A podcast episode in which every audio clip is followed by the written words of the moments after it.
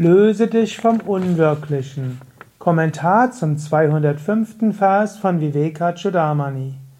Shankara schreibt, wenn das Unwirkliche aufhört zu existieren, kann das innere Selbst Atman als das höchste Selbst Sadatman verwirklicht werden.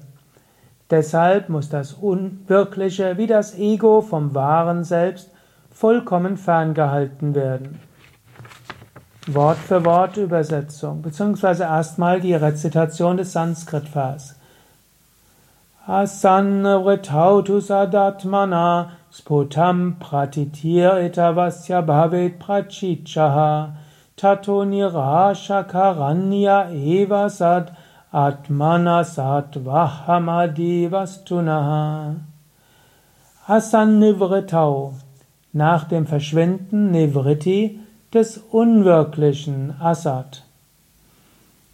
Sadatma erscheint das wahre Selbst, Sputam, ganz klar. Und zwar wodurch? Pratiti, als Erkenntnis. Und Etasya, diese erfolgt. Und wie erfolgt das? Indem man Praticha Tata Nirasaha. Das heißt, das Entfernen, Nirasa, praktiziert Karaniya, und zwar von Pratitya, der Individualseele. Und zwar in der rechten Weise Sadhu. Und zwar sollte die, die Vorstellung der Individualseele von Satmanaha vom wahren Selbst ferngehalten werden. Und auch Aham Adi Vastunaha solcher Dinge wie Vastu des Ichs, Aham und so weiter, Adi. Ja, jetzt ne, einige Worte hier. Es gibt das Unwirkliche. Und was ist das Unwirkliche? Das Unwirkliche sind kleinere Vorstellungen. Und die gilt es Schritt zu Schritt wegzunehmen. Wenn du zur großen Verwirklichung kommen willst, musst du die kleinen Irrtümer wegnehmen. Was sind das für kleine Irrtümer? Zum Beispiel die Vor er sagt, alles, was zu Aham gehört, ich bin, und alles, was zur Vorstellung von Mama gehört, mein. Wenn du also entdeckst, dass du sagst, mein Auto, dann lächle darüber. Das ist nicht dein Auto, es ist ein Auto, das jetzt vorübergehend in dieser scheinbaren Welt da ist und dir anvertraut wurde für eine vorübergehende Zeit. Die Vorstellung, dass es dein Auto ist, ist unsinnig. In einem Moment kann es geklaut werden. In einem Moment kann es einen Totalschaden haben. In einem Moment kann der Motor sich entzünden. Es gehört nicht dir. Oder auch, wenn du sagst, mein Hemd. Dein Hemd? Was ist dein Hemd? Du hast es nicht geschaffen, du hast es vielleicht gekauft, aber womit hast du es gekauft? Kann dieses Hemd, es besteht aus Baumwolle, es ist gefärbt worden, Menschen haben das bearbeitet und andere haben es gefärbt, der nächste hat es verladen, der nächste hat äh, das Schiff gefahren und wieder andere haben das abgeladen, nächste haben es in ein LKW gebracht, so ist es in ein Geschäft gekommen und vom Geschäft dort hast du es gekauft.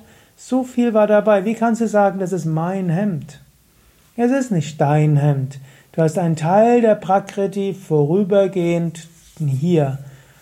Und natürlich, na, es hat sich irgendwo gezeigt, dass es irgendwo hilfreich ist.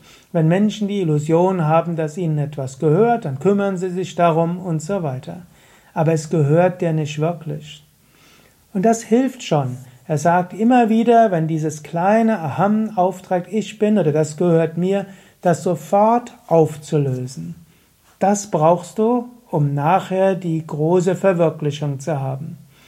Wenn du also dich erwischst, wie du plötzlich sagst, mein Hemd, du kannst äußerlich sagen, mein Hemd, aber lächle darüber, sondern sei dir bewusst, das ist ein Hemd, dir vorübergehend anvertraut worden, jederzeit wird's weggenommen. So wie Hiob im Buch Hiob im Alten Testament oder der jüdischen Bibel gesagt hat, Gott hat's gegeben, Gott hat's genommen, gepriesen sei Gott. Nichts gehört dir. Oder, jetzt mit dem Hemd ist natürlich noch relativ einfach. Die meisten Yoga-Leute identifizieren sich hoffentlich nicht so sehr über das Hemd. Aber auch mein Geld, mein Haus, mein Garten. So wie du das merkst, lächle darüber und sei dir bewusst, nicht mein Haus. Besteht aus einem Teil der Prakriti und ich mag zwar jetzt Geld gegeben haben und Hand angelegt haben, aber ich habe nicht die Steine geschaffen, ich habe nicht die Moleküle geschaffen, allein erst recht nicht und ich habe auch nicht die Macht darüber.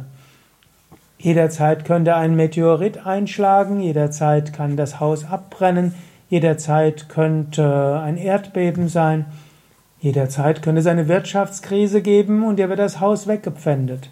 Kann jederzeit geschehen. Oder natürlich auch meine Brille. Du kannst sie verlieren, jemand kann drauftreten. Meine Frau, mein Mann. Wieso meine Mann, meine Frau? Die sind Individuen oder Manifestationen des Kosmischen, die sich schon so häufig inkarniert haben, was du in diesem Leben als deine Frau oder dein Mann bezeichnet, war vielleicht im früheren Leben Mann oder Frau von jemand anders, vielleicht auch schon in diesem Leben. War es schon mal, vielleicht wird es künftig auch noch so sein, wer weiß. Aber in einem früheren Leben in jedem Fall. Und wieso dein Mann, deine Frau beschränkt er oder sie sich, dir zu gehören? Der betreffende Mensch hat noch so viel mehr Aspekte.